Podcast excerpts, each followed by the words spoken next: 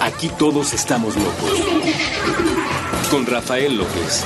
Puentes.ml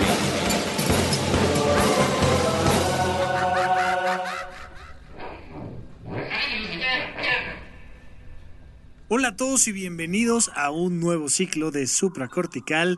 Yo soy Rafa López y estoy muy contento de estar platicando con ustedes una vez más porque el día de hoy platicaremos sobre el servicio.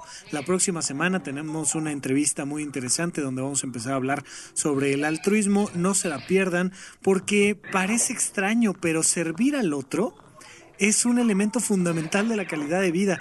Cuando en tu vida eh, lo único que sirves es hacer totalmente palacio, suele haber ahí un hueco importante y la gente termina no sintiéndose del todo pleno por alguna razón extraña, a pesar de que cuenten con la tarjeta de mayor cantidad de prestaciones y un buen límite de crédito y no tengan deudas. A pesar de ello, de repente uno se siente medio vacío y es extraño y tiene que ver con el tema del servicio y el día de hoy platicaremos del servicio. Pero para poder platicar del servicio, como siempre, abriremos en un bloque alejándonos un poquito de este tema y quiero platicar de, la importancia de la educación. a lo largo de las últimas décadas nos dimos cuenta que estas frasecitas como que eh, la letra con sangre entra, no eran las mejores para enseñarle a nuestros niños básicamente nada, pero bueno, pues al menos hacían la tarea y hacían la letra bonita, pues eh, si no, había tabla, ¿no? Entonces, es muy interesante porque hemos evolucionado o involucionado o algo, pero hemos cambiado nuestra forma de educar de manera rígida y agresiva y, cuadrada a, nuestros niños a una forma donde ya no los educamos ya los dejamos ser y que sean libres y que ellos este, no sufran nunca, no vaya a ser que se traumen y terminen un día de estos este, escuchando podcast de psiquiatría o alguna cosa así y teniendo que resolver sus traumas a través de, de contacto con personas que están tanto o más locas que ellas. Y entonces Hemos brincado a una forma de vida donde la educación se ha relajado tal vez demasiado o tal vez no, no lo sé. Será una cuestión que ustedes mismos podrán poner sobre la mesa y preguntarse si si esta educación más laxa, si este tema de, de, los derechos del niño y de los derechos humanos y de no le grites a nadie y de la hipocresía política y de todo lo que estamos viviendo hasta el extremo nos está sirviendo o no. Antes nadie se asustaba porque a un niño lo agarraran a nalgadas y le dijeran este haga bien el saludo a la bandera o algo. Yo tenía por ahí algún conocido que malpusiera el chamaco el dedo incorrecto ahí en el saludo a la bandera. Uno, uno nunca sabe qué hacer con el pulgar, si va para un lado, va para el otro, va para arriba, lo volteas o qué en el maldito saludo a la bandera, pero no fuera a hacer mal el saludo a la bandera, porque entonces le tocaba ahí un super sape a un bodoque de un metro de estatura y pocos años de edad, eh, tal vez máximo una década, y uno lo veía normal. Y de repente no voltees a ver feo un chamaco, no le vayas a, a, decir que no tiene los mismos derechos que todos los demás seres humanos del planeta Tierra. Ya ven que ahora está incluso mal visto que salgan ciertas historias en la televisión para niños donde haya una alberca, porque pues como no todos los niños tienen alberca, pues es una agresión a las clases sociales más bajas y no vaya a ser que no salga en la caricatura este un chino, un negro, un mexicano y que todos ellos sean sean científicos de la NASA, porque bueno, nos ponemos pelos de punta y todo el tema de la educación. La educación es muy importante. Y la educación, queramos o no queramos, es un proceso de condicionamiento de los seres humanos. Educar, la palabra educar como tal significa sacar de dentro y es una palabra muy bonita que al más puro estilo Montessori busca que surja de ti el anhelo por el conocimiento y que tú solito vayas y busques el conocimiento y lo afiances. Sí, esa es la meta, es, es lo ideal y queremos que cuando este bodoque de 50 centímetros recién nacido se convierta en un adulto, pues sea una persona independiente, responsable y que aprenda de las experiencias de la vida cotidiana. Pero queramos o no queramos, vivimos dentro de una cultura y dentro de una estructura que tiene sus propias leyes de conducta y comportamiento, no necesariamente jurídicas, sino sociales, además las jurídicas. Y además es muy importante saber que uno tiene que respetar el semáforo y el color verde del semáforo, porque si no, básicamente te aplastan. No es un tema de discriminación, no es un tema de condicionamientos, es que te hacen tortilla si no respetas adecuadamente el semáforo. Es que si no te lavas las manos te va a dar diarrea quieras o no. Es que si no dices buenos días, buenas tardes, vas a vivir una discriminación social. Es que si te vistes de una manera aberrante, sí o no, vas a tener una, un, un foco social que puede complicarte la vida. Claro, tratamos de generar poco a poco una sociedad más abierta, más empática, más flexible, donde cada una de las personas se pueda expresar de la mejor manera. Pero de todas formas habrá un código y habrá una serie de reglas y unos estatutos. Entonces, los niños tienen que aprender límites. Tienen que aprender límites que les vayan guiando la lógica de camina por la banqueta y no camines por mitad de la calle nada más porque tu libertad y tu libre albedrío y tu decisión de conciencia te llevó a caminar por en medio de las calles. Tienes que aprender que hay horarios para dormir y para comer. Tienes que aprender que hay ciertas frases y palabritas como por favor y gracias, que son las palabras mágicas que te van a ayudar a que los demás te den las cosas y te apoyen y seas parte de esta sociedad. ¿Por qué hablo yo de esto? Porque tenemos que comprender que transgredir estas normas va a generar un movimiento en todos los que nos rodean y va a generar una serie de rechazos emocionales, jurídicos, sociales y de diferentes formas y estatutos. Si no creamos un primer contexto armónico y no le, no le ayudamos a los niños a comprender cuáles son las normas, de la vida diaria, no vamos a poder llegar al, al, siguiente plano de evolución.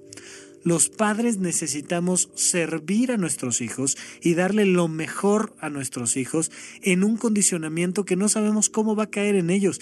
Siempre que doy una conferencia y toco un poco el tema del el comportamiento parental y la conducta y la educación, siempre surge este miedo.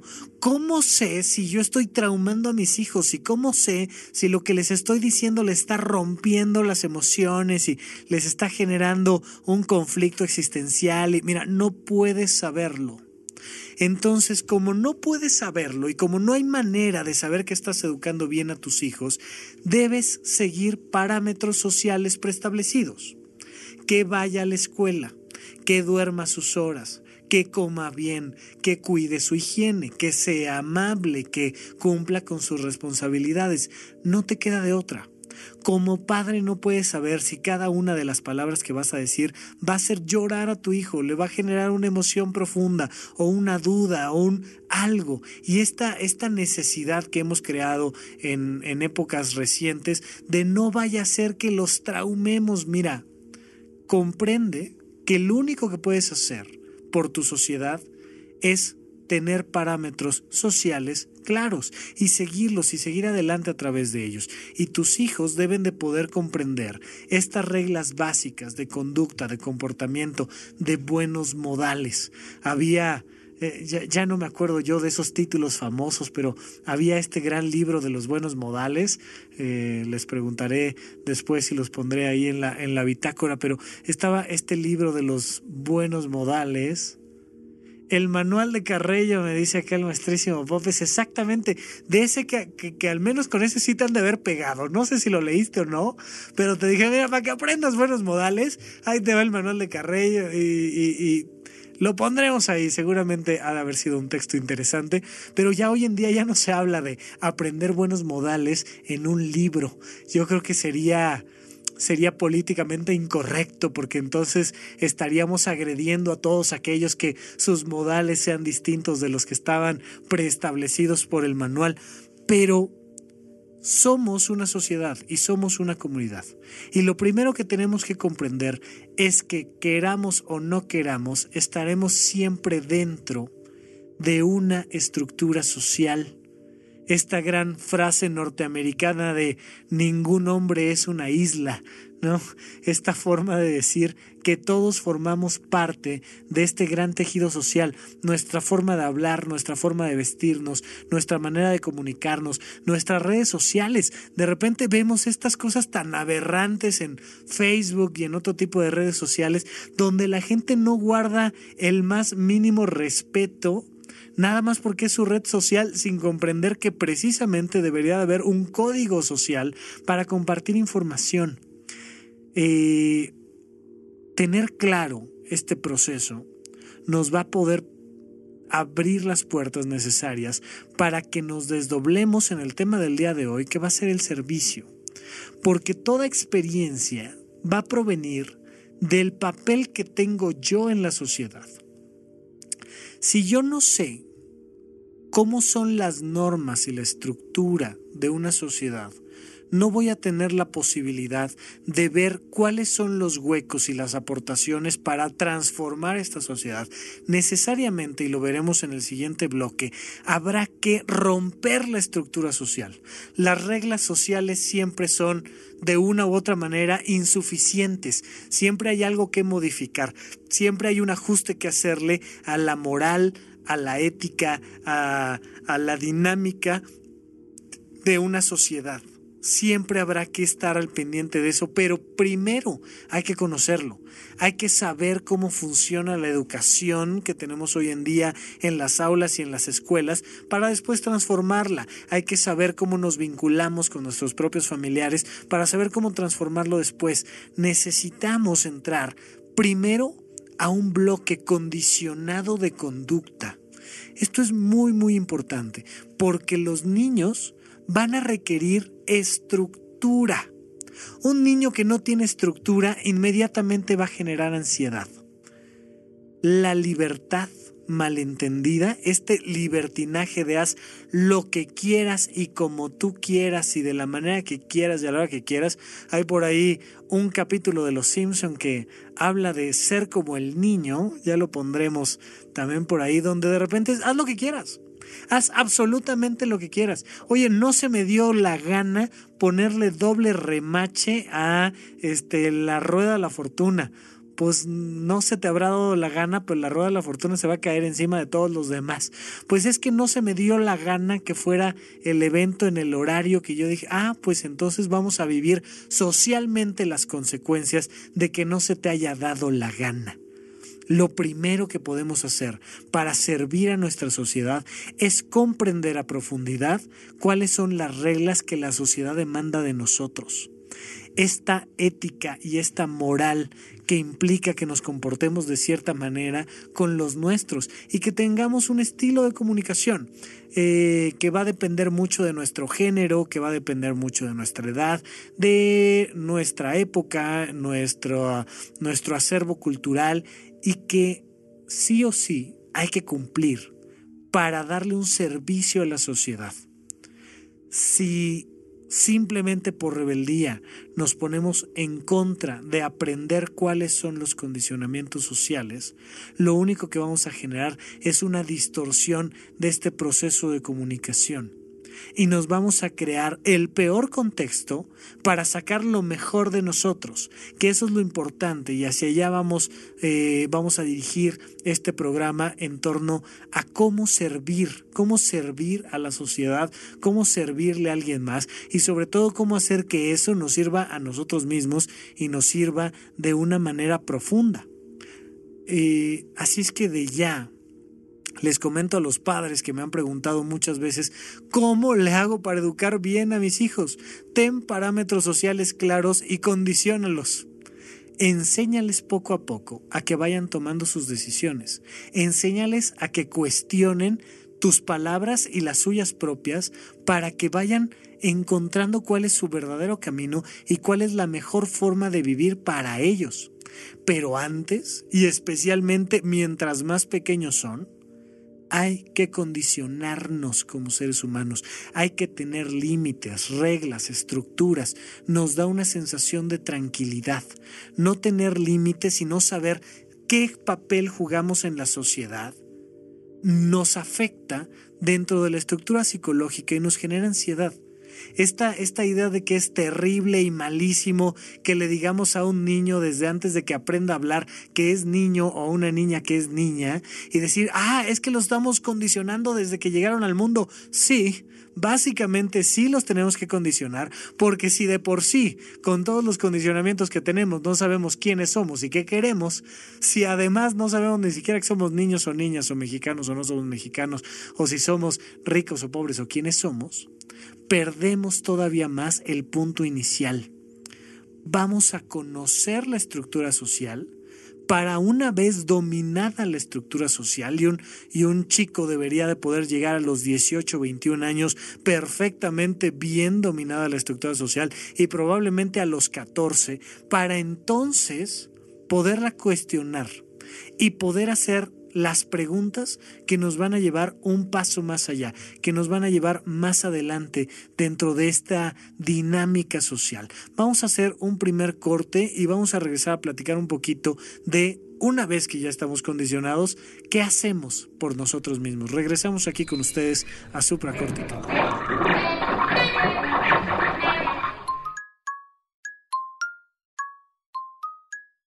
Nos imaginamos que el espacio-tiempo inmaterial donde se encuentran las piezas auditivas de puentes es un pizarrón con mensajes a la vista de todos y aquí tendríamos una idea diseñada para colgar de él. Una sola frase, escrita con crayones, sobre una hoja arrancada del cuaderno. Está pegada a la superficie con tachuelas de colores. El texto se encuentra cargado hacia el lado izquierdo. En el resto del papel queda espacio suficiente para dibujar animales, flores, planetas, libros, proyectores de cine, personajes de videojuegos, hojas de cannabis, lagos o instrumentos musicales. La hoja dice, Oigan, ¿y si hacemos de este mundo un lugar más buena onda? Nos alejamos un poco del pizarrón para asegurarnos de que el mensaje quedara centrado en relación con los bordes y bien sujeto con las tachuelas. Al principio pensamos que era suficiente. Una idea clara con un llamado a la acción, donde al mismo tiempo se incluye un esbozo de la personalidad del emisor. Pero un segundo después, nos llegaron a la cabeza las dudas, las implicaciones, algunos considerarían el mensaje demasiado cursi. Con el teclado vuelto ráfaga, un usuario comentaría que el enunciado en particular y la pieza en lo general no funciona como arte. Otros nos dirían que en el contexto de injusticia, desigualdad, discriminación y muerte que vivimos, un pensamiento así transmitido por un medio discreto termina diluido sin servir para mucho. Desde la desconfianza, algunos más pensarían, en estos tiempos nadie dice algo así sin buscar un beneficio económico. O tal vez, estos quieren invitarme a una secta. Los de las sectas siempre usan ese tipo de mensajes. Un montón de gente, por ridículo que parezca, no querría que el mundo fuera un lugar más buena onda para todos porque se terminarían sus privilegios. Nos quedamos mirando al pizarrón. Tomamos un poco de distancia para mirar los obstáculos. Y justamente todas esas dificultades hacían que valiera la pena preguntarlo en voz alta tantas veces como fuera necesario desde esta minúscula partícula de la gran conversación humana. Así que dejamos esa hoja sobre el pizarrón con sus tachuelas de colores y sus trazos hechos con crayola. Cualquiera que pase por aquí puede leerlo. Oigan, ¿y si hacemos de este mundo un lugar más buena onda? Puentes. Una partícula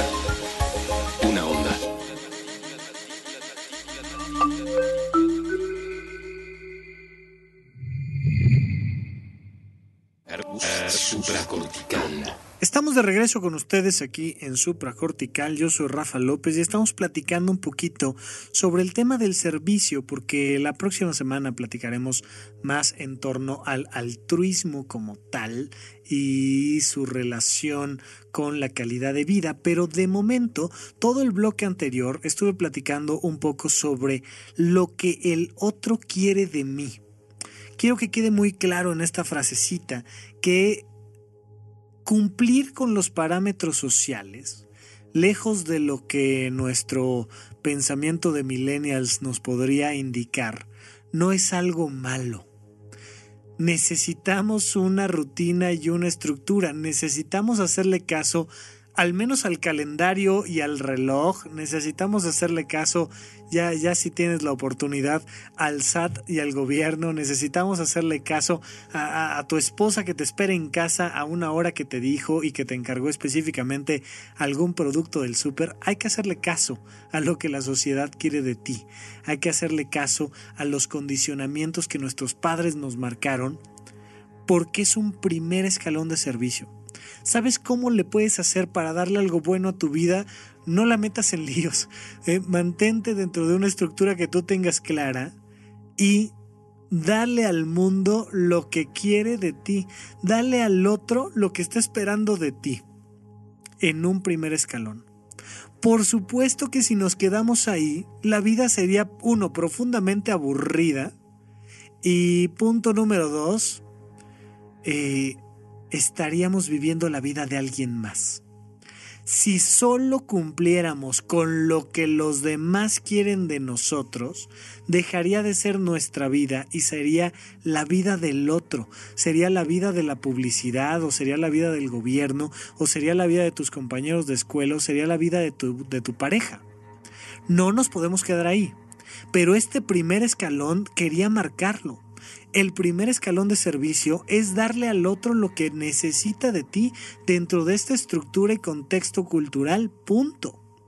Pero una vez que domines esa estructura, y de hecho a lo largo de toda tu vida, y hay que irlo preparando de la misma manera como le vamos enseñando a los niños a cada vez que lleguen a algún lugar, decir hola, buenos días, y a cada vez que se vayan decir adiós, muchas gracias, Así como los condicionamos para repetir lo que la sociedad quiere de ellos, hay que condicionarlos también para cuestionarlo y para preguntarse qué es lo que yo quiero de mí.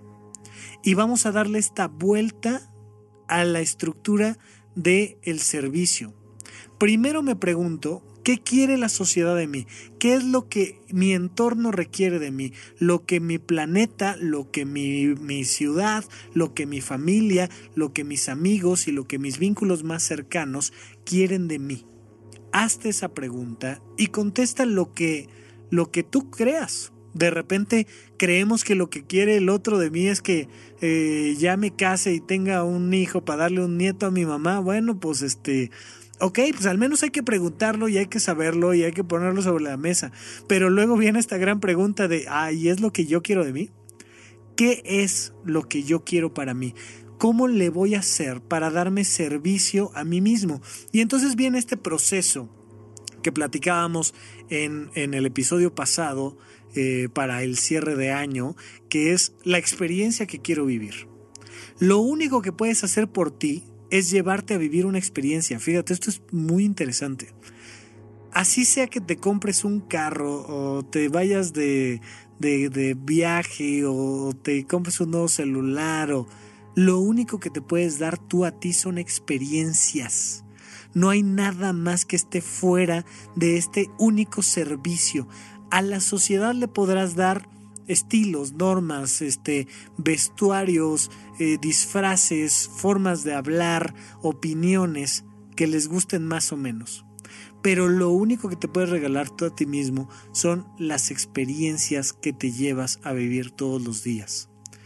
Si tú logras contrastar estos dos puntos centrales, ¿qué es lo que el otro quiere de mí? Y qué es lo que yo quiero de mí, te vas a encontrar con lo que, con Gurdjieff llamaba el gran drama de la conciencia. Encontrar el equilibrio entre lo que es bueno para el otro y lo que es bueno para mí. Este es el gran drama. ¿Qué pasa cuando la sociedad quiere que estudies medicina y tú lo que quieres es estudiar literatura? ¿Qué pasa cuando tú quieres tener hijos y la sociedad te dice que no puedes tener hijos? ¿Qué pasa cuando algo, cuando tú quieres algo de ti y la sociedad quiere exactamente lo opuesto? Primero debemos de tener claros estos dos parámetros, porque no va a haber nunca una acción genuina de servicio que agreda profundamente a ambas partes o a alguna de ellas. Si tú en lo que estás haciendo estás agrediendo al otro, lo más probable es que el resultado de eso sea una emoción negativa para ti. Tú te vas a sentir mal contigo por agredir al otro. ¿Por qué? Porque somos una especie de simio que vive en manada y porque así funciona nuestro cerebro. ¿Qué más te digo? No nos gusta lastimar a los demás. A las personas que les gusta lastimar a los demás, suele encontrarse ahí algún tipo de trastorno de personalidad o psiquiátrico y con todo gusto ya saben dónde encontrarme. Eh, pero, pero normalmente, por naturaleza, somos empáticos. Normalmente, por naturaleza, queremos que el otro también esté bien. A veces tenemos que tomar la decisión y por eso es este gran drama de agredir un poquito al otro para ir a favor mío o agredirme un poquito a mí para ir a favor del otro. Y en estos límites que nunca están bien definidos y claros, encontramos un proceso complejo y complicado de toma de decisiones. Pero por lo regular, si tú lo que quieres es elevar la calidad de tu vida, vas a tener que tomar decisiones que complican entre lo que tú quieres para ti y lo que el otro quiere para la sociedad de ti. Ahí, ahí es donde vamos a encontrar esta coyuntura y donde vamos a encontrar esta búsqueda y esta relación de nuestra propia calidad de vida. Lo que estás, a final de cuentas, poniendo en juego son tus experiencias personales. El servicio, lejos de lo que muchos han creído, no se trata de donar dinero. Y tenemos esta visión muy simplista de, bueno, pues este, pues hay que servirle al otro, pues hazte un donativo. Afortunadamente la Cruz Roja nos lleva el donativo hasta los cruces y semáforos para que podamos sacar 50 centavos y nos, sentamos que nos sintamos que estamos cambiando al mundo. Y entonces ya, oye, yo, ya doné, yo ya traigo mi, mi sticker eh, puesto en la ropa o en, o en el retrovisor o en algún punto traigo ahí mi sticker, pero ya, pues yo ya soy de los que sirven, yo ya soy de los que ayudan, o el teletón o este cualquier otro tema. Eh, si tienes una estructura un poco más religiosa, pues también te hacen favor de pasarte ahí una muy bonita canastita de terciopelo, donde eches ahí 20 pesos y, y todo lo correspondiente para sentir que ayudamos. Está bien, ayudar con dinero está bien. Eh, de repente hay estas grandes instituciones muy buenas, muy positivas, que se dedican a hacer estudios de investigación en torno al cáncer de mama o en torno al SIDA o en torno a mil cosas. Por ahí el otro día me estaban ofreciendo venderme un reloj y decían que el 100% de mi donativo iría a parar a fundaciones que se dedican a la generación de la paz en el mundo. Y entonces me preguntaba yo si entonces iban a obligar al planeta a meditar o a reflexionar o cómo le iban a hacer para generar la paz en el mundo. Porque si lo único que iban a hacer era eh, crear algo para limitar la guerra, es muy poco. No estar en guerra no es estar en paz. Es muy poco y es muy diferente. La paz es otra cosa y a mayor dinero no necesariamente mayor paz y le podríamos donar miles de millones de dólares a esas instituciones y habría muchas personas que no estarían en paz, estoy seguro, pero tenemos esta idea de que, bueno, como que pues a través de los donativos, el servicio va más allá.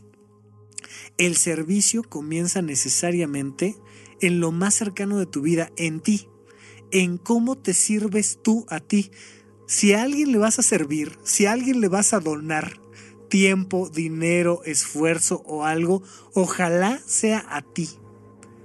¿Qué tan frecuentemente te has preocupado más por donarle a alguien más, sea cercano o sea ajeno, que por donarte a ti?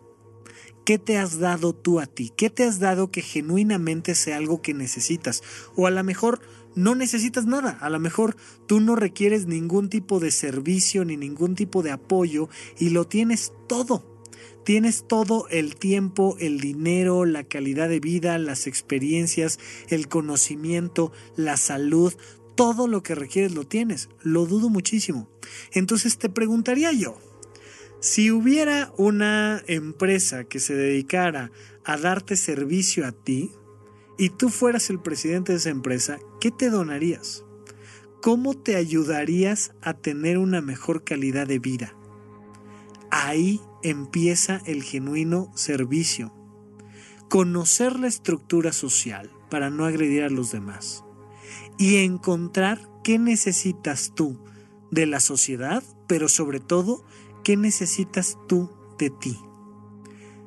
Sacar la mejor versión de ti es servirte a ti mismo usar el dinero de la mejor manera, de una forma eficiente, usar tu tiempo de una manera eficiente, usar tus vínculos de una manera eficiente, es darte un servicio a ti mismo. Por lo regular, por andar sirviéndole a los demás, no nos servimos a nosotros mismos por lo regular, si alguien necesita un amigo, un familiar, una pareja, o este, o el teletón, o alguien necesita de nosotros, lo que hacemos es nosotros dejar de dormir, o nosotros dejar de comer, o nosotros dejar de cuidarnos normalmente nuestra salud es la primera que se ve afectada por estarle sirviendo a nuestros hijos, a nuestra pareja, a, a lo que sea. Insisto, nadie se va a sentir bien de quedarse con todo y no apoyar a la sociedad siempre y cuando esta persona esté en el mínimo normal de la estructura empática y biológica de su cerebro. Pero hay, hay, una historia interesante en torno a la gente de Chihuahua y los tarahumaras. Ya lo he comentado por aquí en estos micrófonos, que tienen un insulto muy particular que es el come solo.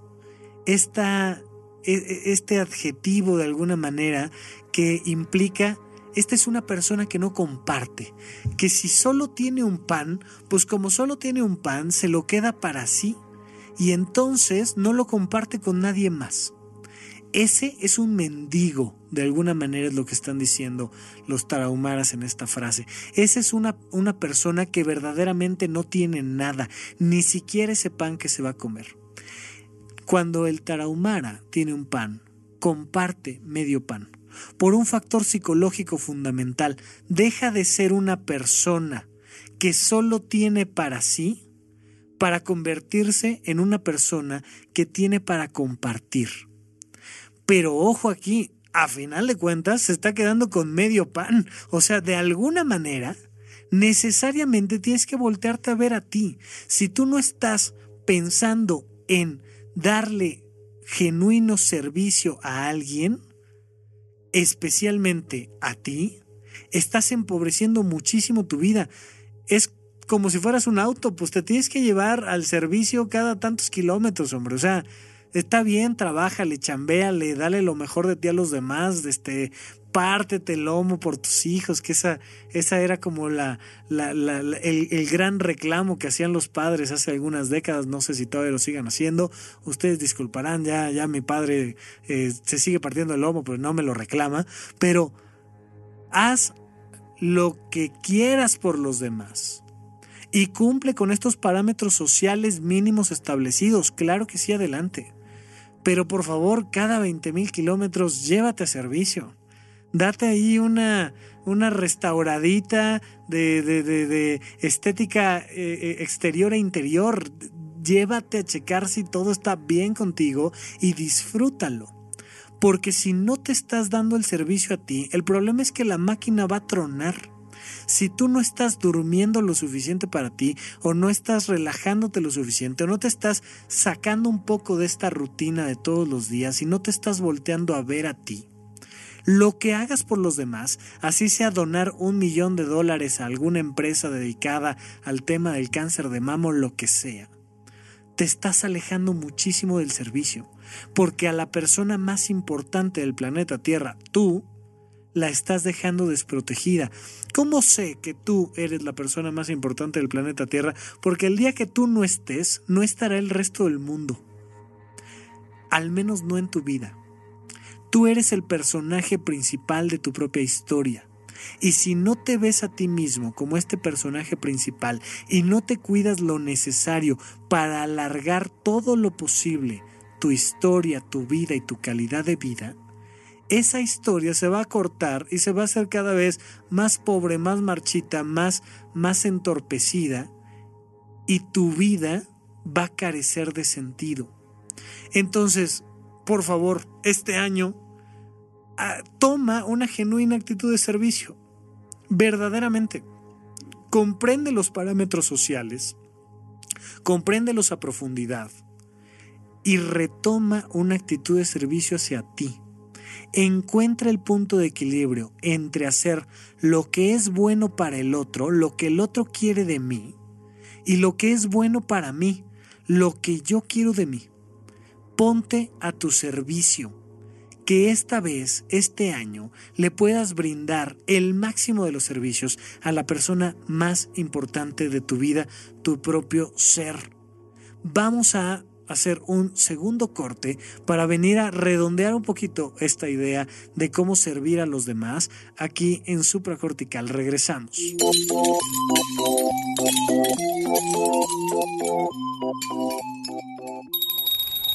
El fin de año representa una época de festejo y celebraciones junto a tus seres queridos, planear las fiestas y las vacaciones.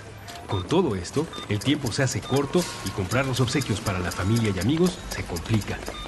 Comprar en el último momento y recibir tus regalos en la puerta de tu hogar es posible gracias a Rush, la tienda inspirada en compras express. Con Rush, compra y recibe tus obsequios ya envueltos, sin filas, sin filas, intermediarios, sin complicaciones, desde cualquier lugar y hasta donde te encuentres. En esta época de celebraciones, compra rápido y seguro con kitchen.com.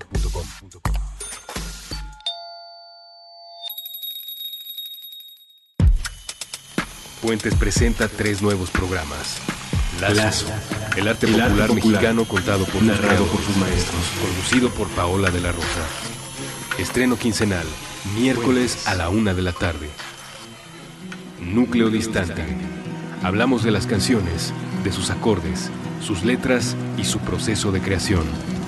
Conducido por Ulises Hachís y David Aguilar. Nuevo episodio todos los viernes a las 4 de la tarde. Como Como, el punto de encuentro de todos los caminos hacia tu salud. Conducido por María Báez y Andrés Vargas Russo. Estreno quincenal, martes a las 9 pm. Nuevos programas en puentes.me. A partir de este momento y en cualquier momento.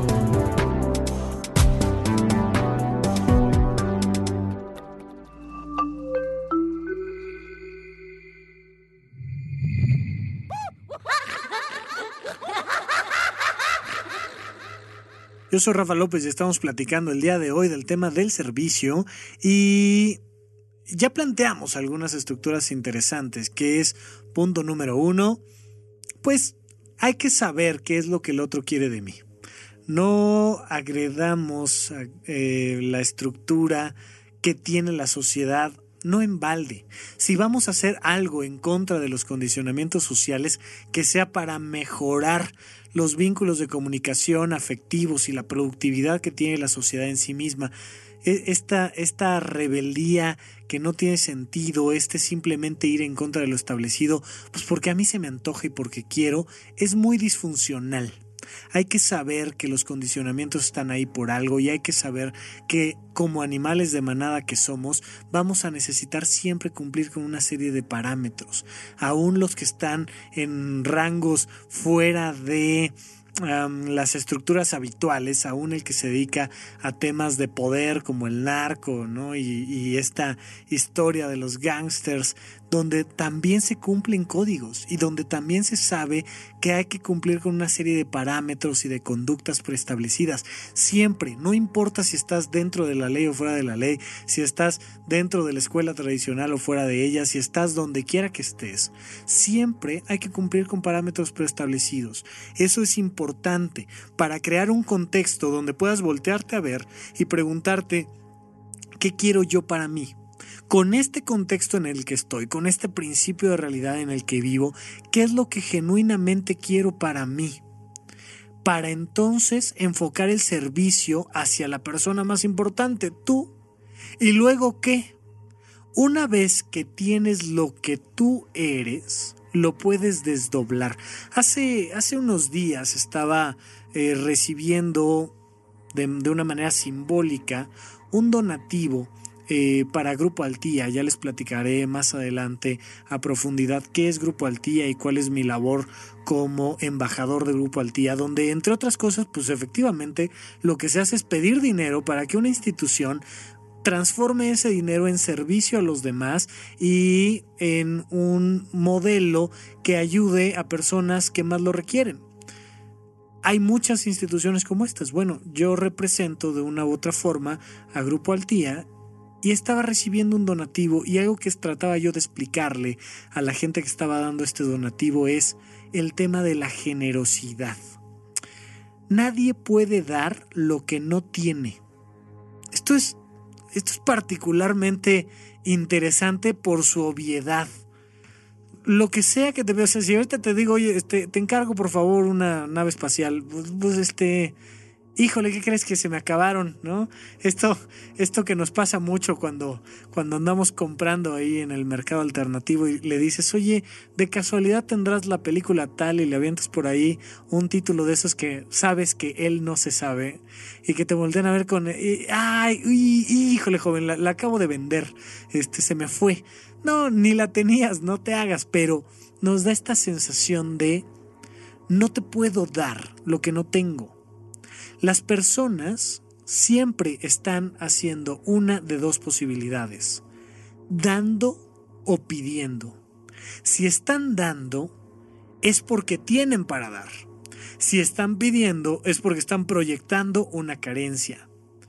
Una persona que te está gritando, que está enojada, que está fuera de sí, que está exigiendo y que te está exigiendo que le digas la verdad y está fuera de sí, tiene una profunda carencia, no te puede dar. Pasa mucho, por ejemplo, con estos, con estos artistas un poco de plástico que se generan tan rápidamente, donde ves cómo se les sube la fama o el poder, ¿no? Le pasa mucho a los políticos, de repente te conviertes de, de ser un adolescente con, con intenciones de estudiar X carrera en torno a las leyes, a ser un político que, que está sentado en, en, en su curul, donde de repente se les vuela la cabeza. Y se les vuela la cabeza porque se proyectan sus carencias. Cuando una persona no tiene un nivel emocional, un nivel de experiencia, un algo interno que desdoblar hacia afuera, se va a notar siempre el nivel de carencia y se va a notar a través de la soberbia y se va a notar a través de la ira y se va a notar a través de la exigencia. Y es que a mí aquí me atienden porque yo soy Juan Camaney o como quieras llamarte y todos estos ladies y lords que se han hecho tan famosos y que hemos hecho mofa de cada uno de ellos pero que de alguna manera vamos representando en pequeño una gran cantidad de la población mexicana donde yo me siento porque tengo un carro, yo me siento mucho porque tengo un nivel socioeconómico, o me siento mucho porque tengo un título académico, gente que porque tiene doctorado se siente la gran cosa, cuando lo único que estamos denotando es la carencia de la calidad humana que hay dentro de nosotros. Es esta falta de dar lo mejor de nosotros hacia afuera. Es muy fácil marear a cualquier persona con un poquito de poder. Mi suegro, que de algún lado habrá aprendido esta, esta frase que me gusta mucho, dice siempre, ¿quieres sacar de quicio a una persona? Entrégale el poder de las llaves del baño. Y entonces, ah, ¿quieres ir al baño? No me digas, pues ¿quién crees que tiene las llaves? Y entonces me surge todas las carencias que voy guardando a lo largo de mi historia porque no puedo dar lo que no tengo. ¿Cómo, cómo identificas a estas personas que son gente de verdadero nivel espiritual, humano, personal, pero también socioeconómico? De repente te encuentras con ciertas personas cultas, pero que también son amables, pero que también son sencillas en dónde está sustentada la sencillez de estas personas que, que podrán tener un avión privado o podrán tener su isla personal, yo qué sé, pero que te hablan con sencillez. Está sustentado en lo que sí son, está sustentado en lo que sí saben. Las personas que han creado sus propias fortunas, por lo regular, son mucho más humildes que aquellos que las han heredado Porque cuando simplemente la, herencia te cayó a manos llenas, no la sabes apreciar porque no sabes dónde sustentarte para recibirla. Hay una película, espero que todo esté por ahí en Netflix, que se llama, eh, me parece algo así, que eh, eh, El último regalo. Algo así se debe llamar en inglés, se las pondremos por ahí en la bitácora, donde de repente un chico va a recibir una gran herencia, pero para recibir esa gran herencia necesita primero construirse a sí mismo y transformarse. Básicamente pasa de ser un mi rey a ser un empresario, pero este brinco conlleva un desarrollo personal y espiritual, el, el, el, saber construir una amistad. Hay personas, miren, eh, yo sé que por, los niveles socioeconómicos que manejamos aquí, pues a lo mejor no es la experiencia que tenemos todos los días, pero hay personas que no saben hacer amigos porque todos los amigos que tienen son comprados. El día que recibes la herencia, viene junto con amigos, viene junto con invitaciones sociales, viene junto con la foto en el periódico, viene junto con todo. Ni siquiera te tienes que aventar el tirito de llegar con alguien y decir, hola, ¿qué tal? ¿Cómo estás? Soy Rafa, tanto gusto y mira, estos son mis sistemas de pensamientos y creencias y esto es lo que yo pienso y a ver si al otro le agradan o no le agradan. Como decía el maestrísimo Groucho Marx, estos son mis principios y si no te gustan, tengo otros, decía el maestro. Entonces, a veces ni siquiera tienes la experiencia de hacer amigos o la experiencia de pasar hambre. Te transforma mucho estas experiencias de pasar hambre. Irte de misiones si es que tienes una estructura religiosa que te apoye en ello o irte a donde quiera que sea que te, que te puedas subir a un camión para bajarte en la sierra de San Luis Potosí y de ahí subirte a una camionetita que te lleva a un lugar más lejano y de ahí caminar horas para llegar a una comunidad donde te reciben con un pedazo de pan, con este medio pan. Te cambia la vida. ¿Por qué te cambia la vida? Porque aprecias la abundancia por completo desde una forma totalmente diferente. El poderte ir de gira y estar cenando eh, pan duro después de una presentación teatral o musical, o el poder quedarte días metido en un laboratorio para sacar un resultado determinado, o el poder eh, poner lo mejor de ti para que uno de tus hijos logre alguna meta, te va transformando, te va construyendo como persona y es solo en esta persona en la que se puede sustentar la abundancia, porque si no, el exceso de posesiones, el exceso de dinero, de tiempo, de fama o de poder, se vuelve un óxido que te corroe. Estas personas que llegan a ser el donativo, pero que ni se bajan de los lentes oscuros y el celular y nada más firman el cheque y se acabó no están sirviéndole a nadie, aunque con su dinero se encuentre la cura para lo que quieras, está dejando el hueco evidenciado de su propio ser. La generosidad está sustentada en el ser, porque nadie puede dar lo que no tiene. La persona más generosa no es la que más dinero dona, es la que más es. Esto es muy importante de comprender. Así lo que estés haciendo sea dándole los buenos días al de al lado. Hay personas que son tacañas hasta para sonreír.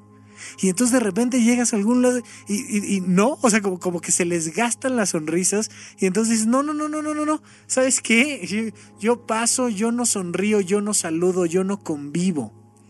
Si no lo estás haciendo por un profundo servicio a ti o a los demás, estás denotando una carencia. Hay personas tacañas en su tiempo con sus hijos. Les dan todo el dinero, pero no les dan tiempo. Hay personas que les dan todo el tiempo a sus hijos, pero no les dan límites. Y también se denota profundamente un proceso de carencia. Hay que saber dar de manera justa, de manera equilibrada. Hay que saber darnos a nosotros mismos y por eso la importancia del bloque anterior. Si no te nutres a ti de experiencias, el peso que des no va a ser más que, más que basura, más que metal. Eh, por ahí, sea cierto o sea falso, pero está narrado en la Biblia, esta historia de cómo Cristo llega afuera del templo y empieza a ver la carencia de la abundancia del comercio fuera del templo. Imagínate, está este templo que hace reverencia a Dios y afuera un mercado, cosa que aquí en México no se ve. Los mercados afuera de, de lugares concurridos aquí no los conocemos. Esto estoy hablando de Jerusalén y la antigüedad y bueno, ¿no? Pero de repente llega Cristo al templo y les dice a los comerciantes, después de hacerles un verdadero lío en el mercado, les dice, ustedes son sepulcros blanqueados. Están generando dinero afuera del templo para hacer donativos, por supuesto, a sus propias bolsas y tal vez uno que otro al templo, y está muy bien, pero no deja de ser algo carente de vida interna, estos sepulcros blanqueados de una manera muy pequeña.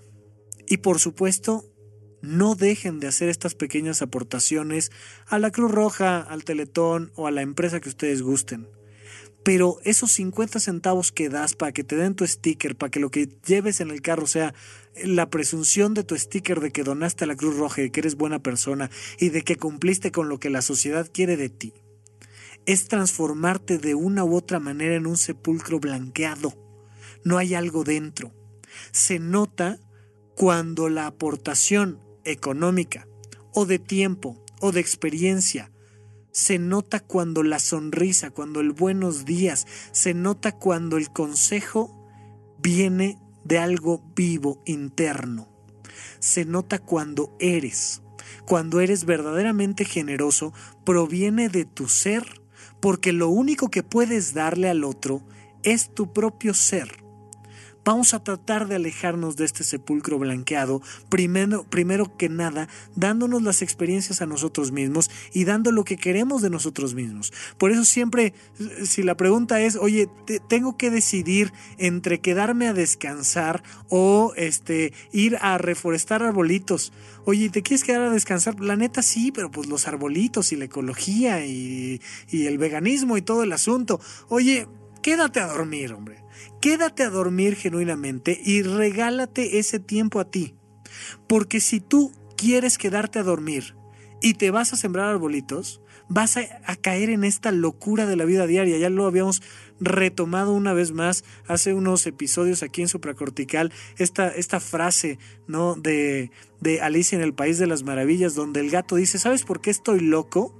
Porque yo cuando estoy contento gruño y cuando estoy enojado muevo la cola. Y entonces estamos en estos procesos donde no quiero ir a sembrar arbolitos o no quiero ir y hacer un donativo o no quiero poner mi dinero este, en, en esta urna y en esta caja y lo que quiero es otra cosa. Vívelo. Porque si no te vas a servir a ti mismo, el día que le sirves a alguien más, se nota que es falso se nota que no es un servicio genuino. El mayor servicio que le puedes hacer a la humanidad es ser tu mejor versión. Porque cuando seas tu mejor versión, naturalmente vas a dar este medio pan.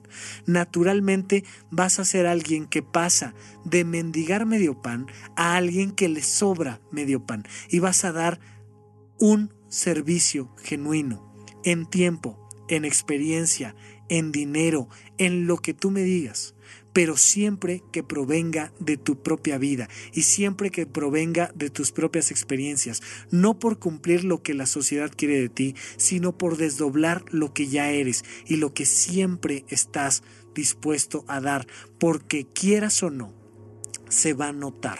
Aquello que está sustentado en tu propio ser, en tu corazón, en tu sistema de pensamientos, se va a notar ponle un micrófono a alguien y vas a ver cómo le empiezan a salir los sistemas de pensamientos y hay uno que otro que ya queremos más bien este bloquearlo y cerrarlo porque uno uno dice no puede ser lo poco que hay detrás de las palabras de este hombre o de esta mujer.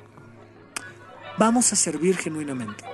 Ojalá, ojalá este sea un año de servicio a la comunidad, ojalá sea un año donde podamos voltear a ver a los que más lo necesitan.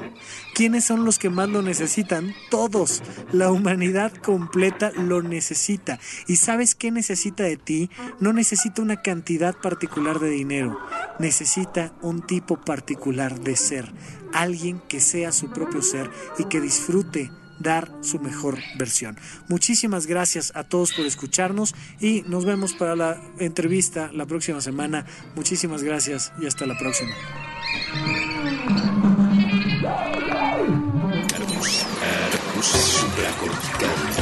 Aquí todos estamos locos. Con Rafael López.